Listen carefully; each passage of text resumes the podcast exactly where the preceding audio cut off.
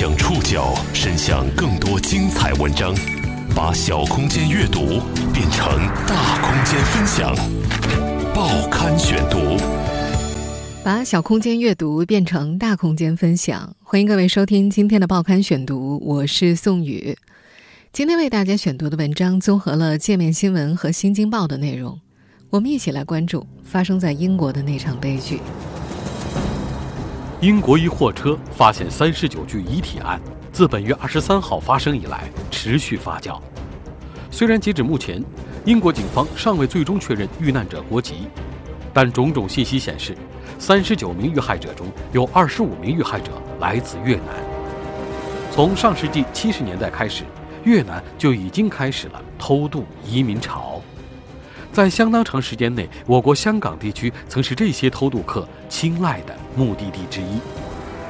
是什么样的生存环境让这些年轻男女背井离乡、远渡重洋，踏上不归路？报刊选读，今天和您一起了解越南偷渡客的无奈和挣扎。当地时间十月二十三号凌晨，英国埃塞克斯郡珀弗利特港。一个装有三十九具尸体的集装箱，牵出了一个满怀希望，但最终跌入绝望的群体——越南偷渡客。从警方最初声称遇难者据信全是中国人，到随后越来越多的证据显示遇难者可能大多来自越南，英国警方确认受害者身份的调查重点也转向与越南方面合作。根据路透社的最新报道。越南外交部副部长阮国强二十九号表示，越南和英国正在加快对英国货车集装箱部分遇难者信息的核实工作，尚未正式确认他们的国籍和身份。但此前已经有越来越多的越南家庭报案，说他们的孩子就在这趟死亡货车里。根据英国媒体汇总的消息，在三十九名受害者当中，有二十五名遇难者来自越南。种种迹象显示，这是一次失败的偷渡行动。警方调查还显示，与这三十九名死者一起偷渡到英国的一共有一百多人，他们被安置在三辆车里。其他的偷渡者现在应该已经安全进入了英国。目前，英国警方正在努力确认受害者的身份。英国埃塞克斯地区警察局表示，核实遇难者身份这项工作或将需要一周时间，甚至更多。对于这起发生在英国的惨案，外交部发言人耿爽也在二十九号举行的例行新闻发布会上表示，希望有关方面在关注这起事件的时候，应该以事实为依据，不能主观臆测。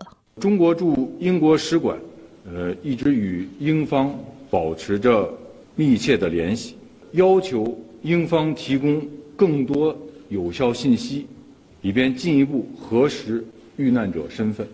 非法移民和人口贩运问题是世界各国共同面临的全球性挑战，需要国际社会合力应对，共同打击。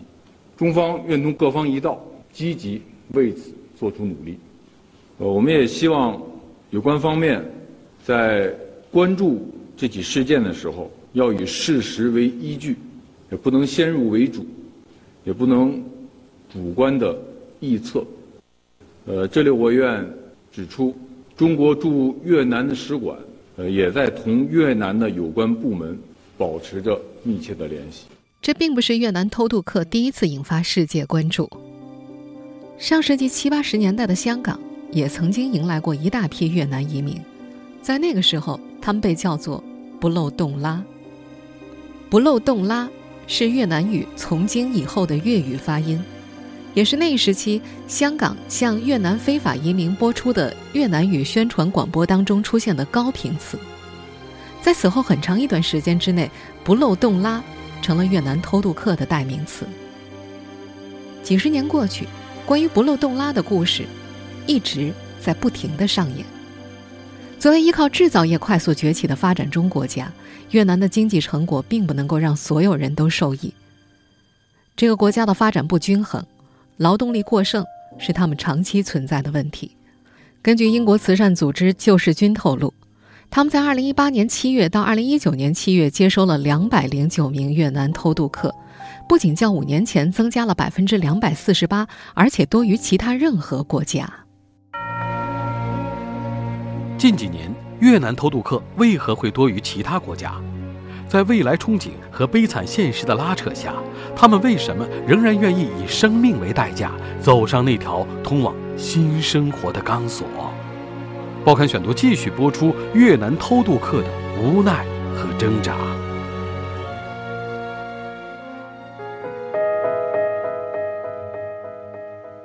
妈妈，女儿对不起你们。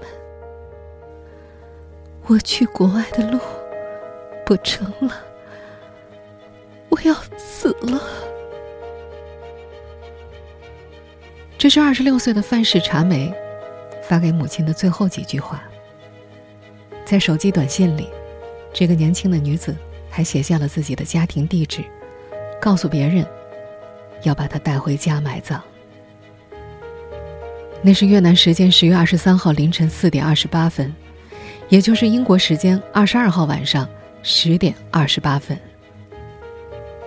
那时，这个女孩身处的带有集装箱的半挂车正在从比利时的泽布吕赫港出发，前往英国。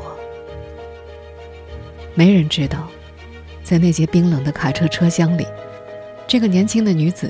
以及和她同行的三十八名青年男女，到底经历了怎样的生命最后时刻？人们后来只能够从监控信息当中发现，在这个女孩的短信发出两个小时之后，他们身处的这只集装箱抵达了英国珀弗利特港。又一个小时之后，十月二十三号凌晨一点零五分，载有集装箱的卡车离开了港口。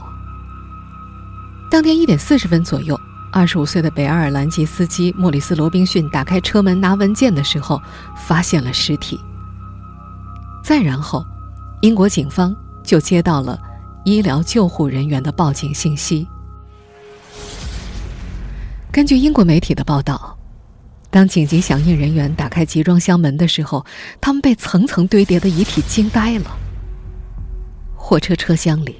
布满了带血的手印，显示这些偷渡客们曾经拼命的拍打求救。这些遇难者大多衣着单薄，有的甚至全身裸露。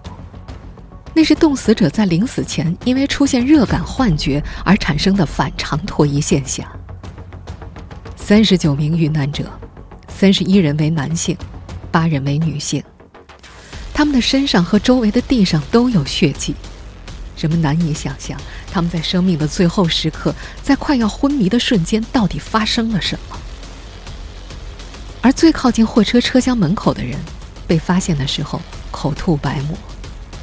有医务人员根据死者身体表现初步推测，这些偷渡客可能在司机在港口接上集装箱的时候，就已经死去了。在收到范氏茶梅发出的短信之后，他的父母痛不欲生。他们后来在接受英国媒体采访的时候说：“女儿发信息的时候，肯定意识到自己即将死去了。”范氏茶梅的父亲还说：“现在，他最爱的女儿没了，钱也没了。”当时舌头告诉这对父母，他们的孩子是坐飞机和汽车去的，是安全的。范氏茶梅的父亲说：“如果知道是这种路线的话，他是不可能让女儿去的。”这对夫妻收入微薄，为了让女儿能够平安到达英国，他们抵押了房子，凑了三万英镑，给她买了一张偷渡 VIP 票，比便宜的偷渡票贵了两三倍。但他们没想到，竟然也是这样的偷渡方式。当越来越多的遇难者细节被公布时，人们开始关注。过去这些年，到底是什么样的生存环境，让这些越南年轻男女背井离乡、远渡重洋，踏上这条不归路？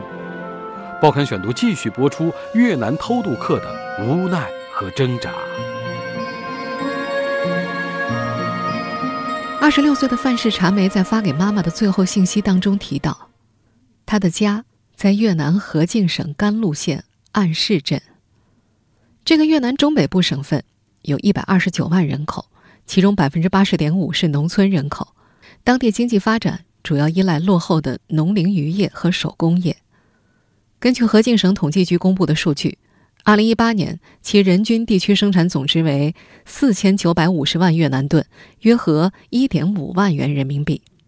而同期首都河内的人均地区生产总值是9394万越南盾，胡志明市更是达到了1.55亿越南盾。上海外国语大学越南语系教授冯超介绍，河静省是越南最贫困的地方之一。这里人多地少，同时也是遭受天灾最严重的地方。这里每年都会有当地人因为台风和洪水等自然灾害丧命，用“穷山恶水”来形容也不为过。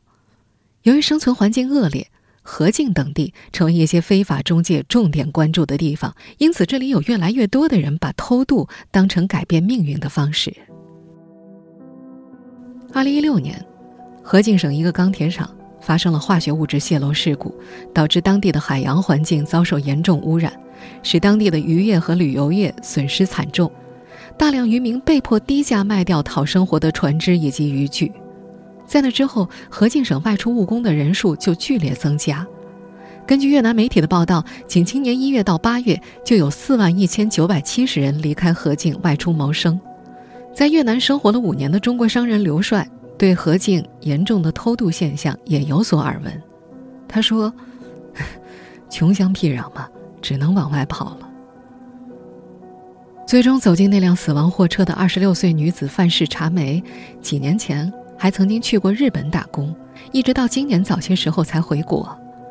这个年轻的女孩子用在日本积攒的钱给哥哥买了一辆车，用于做出租车生意之后，就开始计划前往英国谋生。因为他听舌头说去英国可以赚很多的钱。英国牛津布鲁克斯大学政治社会学讲师巴博在接受 BBC 采访的时候提到，英国是最受越南偷渡客欢迎的目的地，因为越南人觉得在英国工作能够得到保障，而且有机会赚到很多的钱寄回家。但对于希望在英国找工作却不具备较高水平的越南人来说，并没有合法进入英国的途径，他们。只能走上这趟危险的旅程。上海外国语大学的冯超也表示，英国的高福利待遇也是吸引越南偷渡客的一个重要方面。有不少越南人都有定居海外的亲属，经过亲人朋友间口耳相传，他们会认为国外的生活待遇比越南好得多。因此，相比起前往河内、胡志明等生活成本较高的越南国内一线城市，他们更加愿意冒险，一步到位前往国外去谋生，为自己开启全新的人生。越南本地的就业机制也存在一定问题，导致了人才过剩的现象。有不少研究生甚至博士毕业的年轻人在越南本地也面临就业压力，找不到施展的空间。疑似是三十九名遇难者之一的阮文雄，就是一名音乐学院毕业的研究生。因为在越南郁郁不得志，一年多前他非法偷渡去了法国，在一家餐馆打工。后来他听说在英国能够有更好的工作机会，于是就跟家里人商量筹钱偷渡去往英国。有一位反人口贩运专家在接受英国《卫报》采访的时候提到，偷渡前往欧洲大陆和英国的越南人来自几个特定的省份。起初，越南移民大多来自北部的海防市和广宁市，但近来中北部地区的义安、广平和河静三省的非法移民数量持续增加。此次事发之后，一位已经成功登陆的越南人对英国天空电视台说：“他在离开越南的那个时候，压根儿就不在乎会不会死，他觉得自己即使死在半路也没什么好可惜的，因为他们别无选择。”贫穷似乎让越南偷渡客们别无选择，异国假想中的美好生活在召唤着他们，一段自愿开启的偷渡之旅就这么开始了。对这些年轻越南偷渡客来说，这是一场赌注，倾家荡产的赌注。尽管他们并不清楚，在偷渡的途中和最终目的地，到底有什么在等待着他们。报刊选读继续播出越南偷渡客的无奈和挣扎。这段自愿开启的旅程一旦出发，人口贩运和偷渡之间的界限就似乎变得模糊了。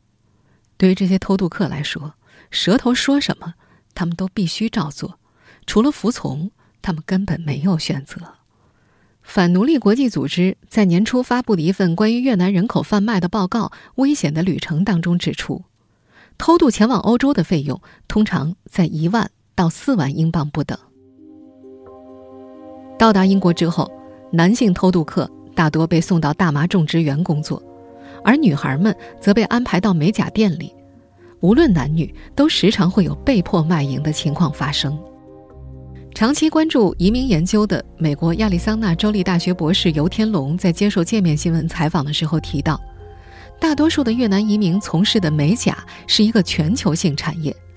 越南国内已经有了成熟的培训机构，在英美，美甲业的利润比美发、美容、按摩、拔毛、针灸等低端个人服务业的利润都要高。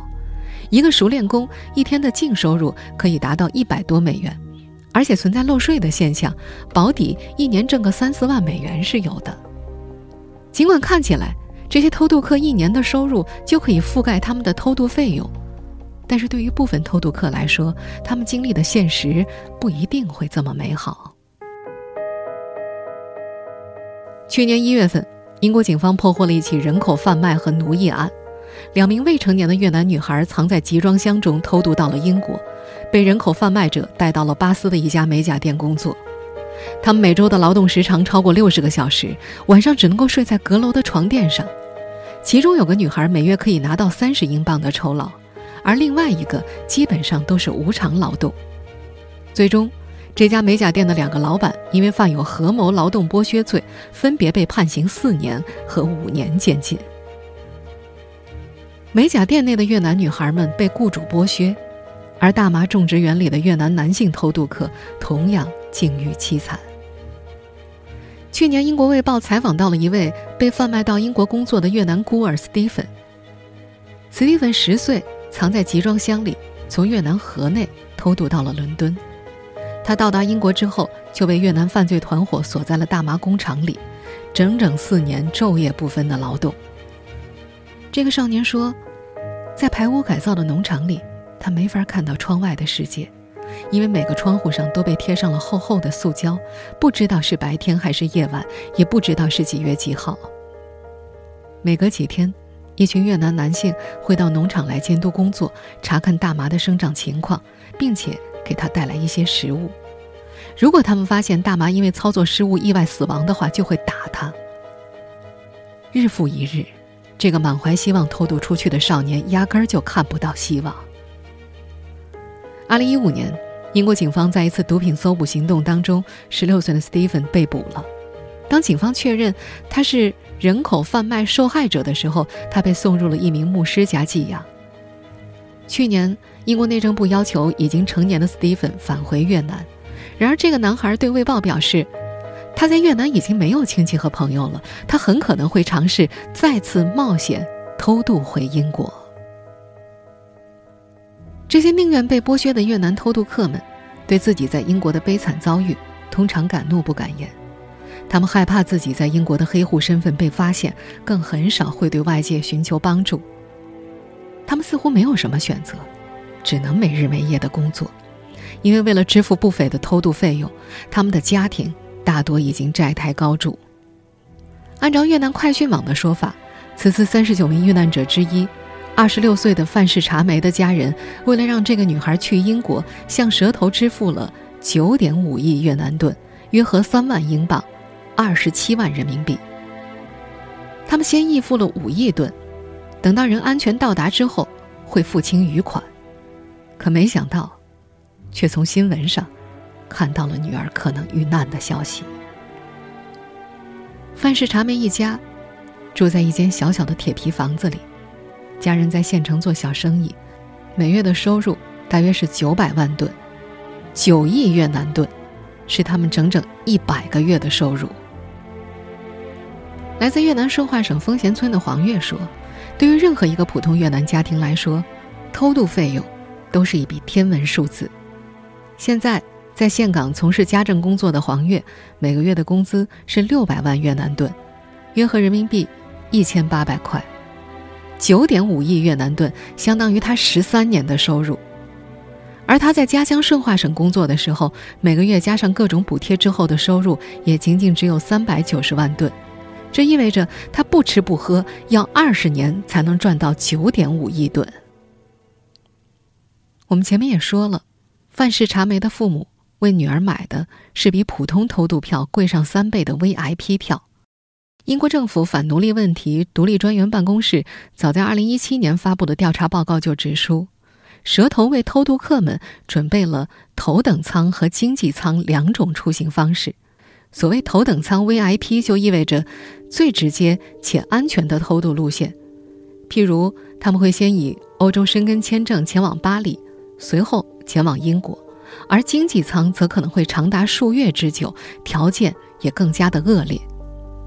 英国牛津布鲁克斯大学政治社会学讲师巴伯表示，付四到五万英镑的人。一般会乘飞机出行，只能付得起一万到一点五万偷渡费，可能还需要连夜徒步穿越森林。但是这些偷渡客们无论选择哪种价位，他们最终都会在英国国境线前停下来，乘坐卡车或者换坐轮船入境。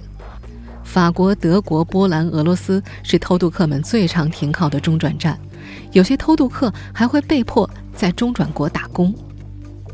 根据联合国统计的数字。每年越南移民交给蛇头的资金达到两点三四亿英镑，约合人民币二十一亿元。为了筹钱，这些偷渡客全家人都东拼西凑，甚至有的会不惜一脚踩进高利贷。在这些越南家庭看来，如果能够把后代送出国去挣钱，开启新生活，这一切都是值得的。不只是英国。实际上，越南偷渡客早已经分布在世界的各个角落。这个国家的偷渡移民潮开始于上世纪七十年代。上世纪七八十年代，我国香港地区也曾经是越南偷渡客青睐的目的地。报刊选读继续播出越南偷渡客的无奈和挣扎。上世纪七十年代，越战结束之后。部分美军士兵把和越南女人生的后代带了回去，这个百废待兴的国家爆发了大规模的移民潮，他们开始集中前往美国和欧洲，大多从事低端服务行业。我们前面提到的那位来自越南顺化省奉贤村的黄月就说，他的叔叔就是在七岁的时候坐船偷渡去的美国，那时他的爷爷奶奶在叔叔的衣领里藏了五钱黄金，就把年幼的叔叔一个人送上了船。除了欧美，四十多年前，大批越南渔民也会坐船偷渡前往我国香港地区寻找机会。自一九七五年到二零零五年，香港共接收了二十三万多名越南难民和船民，其中安排十四万多名越南船民移居海外，遣返六点七万多人，另外永久安置了近一点六万人。一九八八年六月十六号。港英政府宣布实施难民甄别政策，此后抵港的越南人不再直接获得难民资格，被统称为船民。当时的香港广播中会反复说道：“从今以后，香港已实施对越南船民新政策。自此以后，凡因经济问题以船民身份设法进入香港者，将被视作非法入境。非法入境者不能移居第三国，而且将会受到监禁，并遣返回越南。”也是从那个时候开始，“不漏洞拉”这个在越南语中代表“从今以后”的词组，成为越南偷渡客的代名词。二零一七年出版的《不漏洞拉：越南船民的故事》一书当中这样写道：“不漏洞拉是难民潮的标记，也象征着越南船民渡海的绝望、希望与聚散飘零。”那时的越南难民大多是乘坐木船从水路抵达香港的。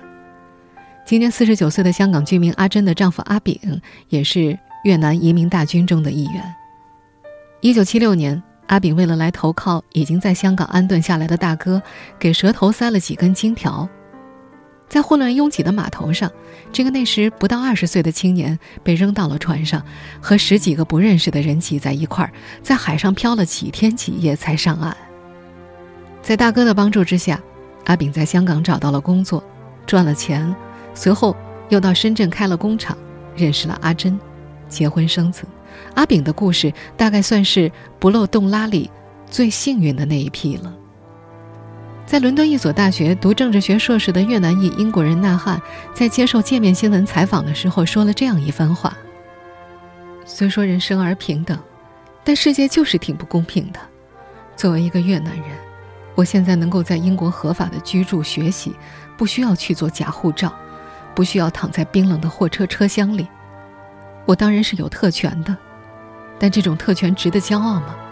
并不是，它只是提醒我，你作为一个人的价值其实是由你所持的护照和身份卡来决定的。这个很糟糕。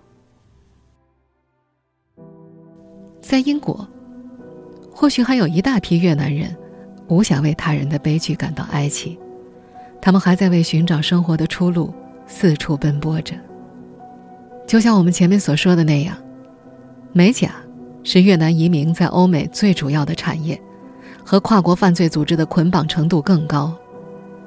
英国当地时间十月二十七号，界面新闻的记者探访了位于伦敦市区的几家越南美甲店。上班时间，这些美甲店大门紧闭，而这一扇扇紧闭大门的背后，不知隐藏着多少不漏洞拉们的飘零故事。